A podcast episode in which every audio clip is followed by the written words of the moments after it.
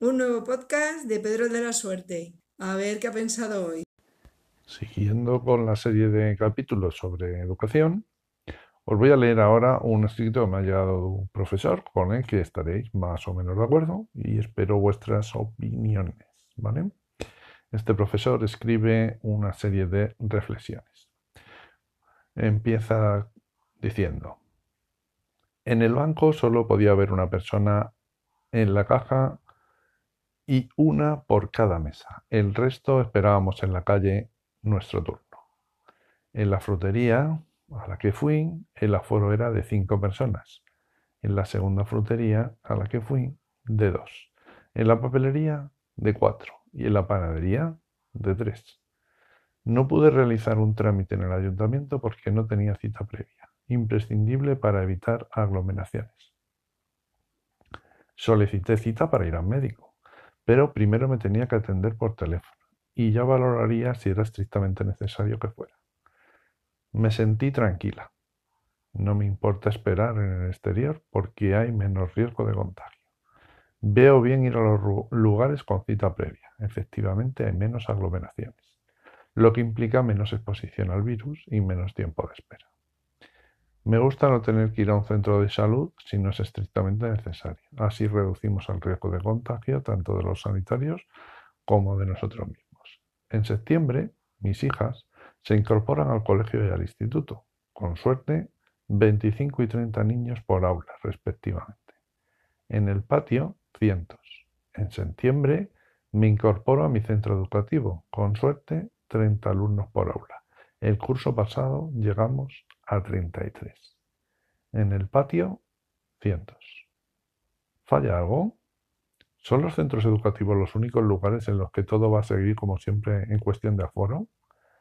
No me vale la excusa de decir que si ya vamos a los bares, a los centros educativos, también se puede ir. Claro que se podría ir, pero no con esta ratio. Los bares también tienen su aforo reducido y en cualquier caso es un lugar al que uno acude voluntariamente y si no se siente seguro allí, uno puede dejar de ir. A un centro educativo se va de forma obligatoria. Los niños y niñas van porque están obligados a ello por ley y por la mal llamada conciliación familiar. Y los docentes porque en su lugar de trabajo, porque, perdón, porque es su lugar de trabajo. ¿Son nuestros niños y niñas, chicos y chicas, las únicas personas a las que vamos a obligar a asistir a lugares masificados?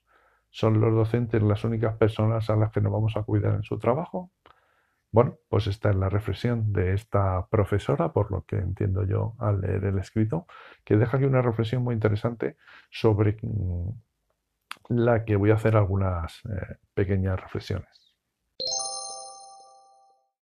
Pues bien, esta profesora eh, está planteando uno de los temas más importantes, que es el aforo de las aulas en los colegios. ¿no?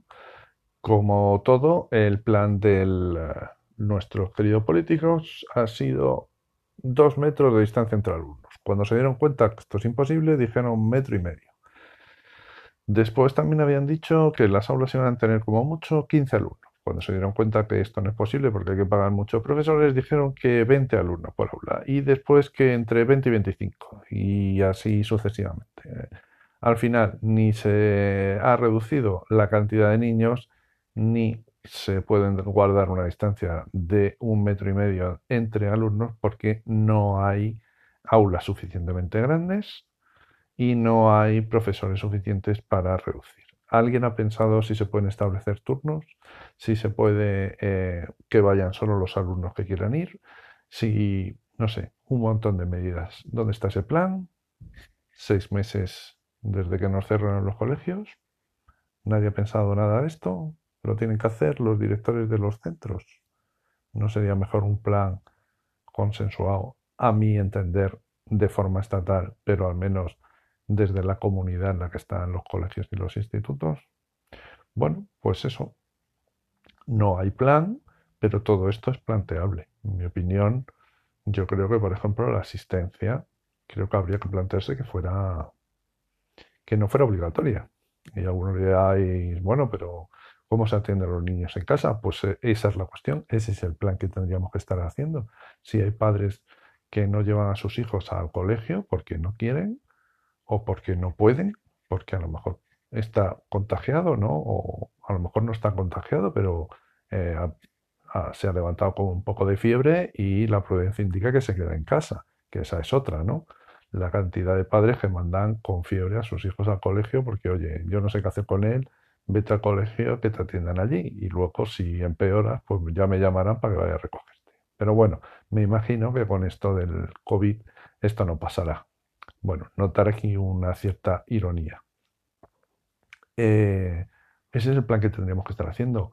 Hay niños que no quieren ir, o bueno, niños que, padres que no van a llevar a sus hijos al colegio por una razón o por otra, habrá que atenderles en casa, cómo se les va a atender, qué medios hay disponibles. Ese es el plan que tendría que estar ya haciendo y que se tendría que estar moviendo, ¿vale? Eh, a los niños que van, qué reestructuración de espacios, no sé, todo este tipo de cosas. Em, ya os digo, me gustaría saber vuestra opinión, mandarme un escrito por Telegram ah, o un audio por esto, por aquí mismo, por, por Anchor, ¿vale? Que me podéis mandar opiniones. En, Telegram soy arroba mosquetero web. Me podéis mandar eh, vuestros escritos, al igual que este, y les daré por aquí salida. Eh, hay mm, más inquietudes que me han enviado compañeros. Por ejemplo, eh, una de las primeras que me ha llegado ha sido si nos van a hacer un ERTE a los profesores si hay confinamiento o se manda a los chicos a casa. Bueno, pues de todo esto creo que debemos hablar, tenemos que hablar sin tapujos, cada uno opinando lo que cree que es conveniente opinar y establecer este espacio como un espacio de diálogo. Así que espero vuestras aportaciones. Venga, un saludo. Chao, chao. Este podcast forma parte de la red de podcasts sospechosos habituales.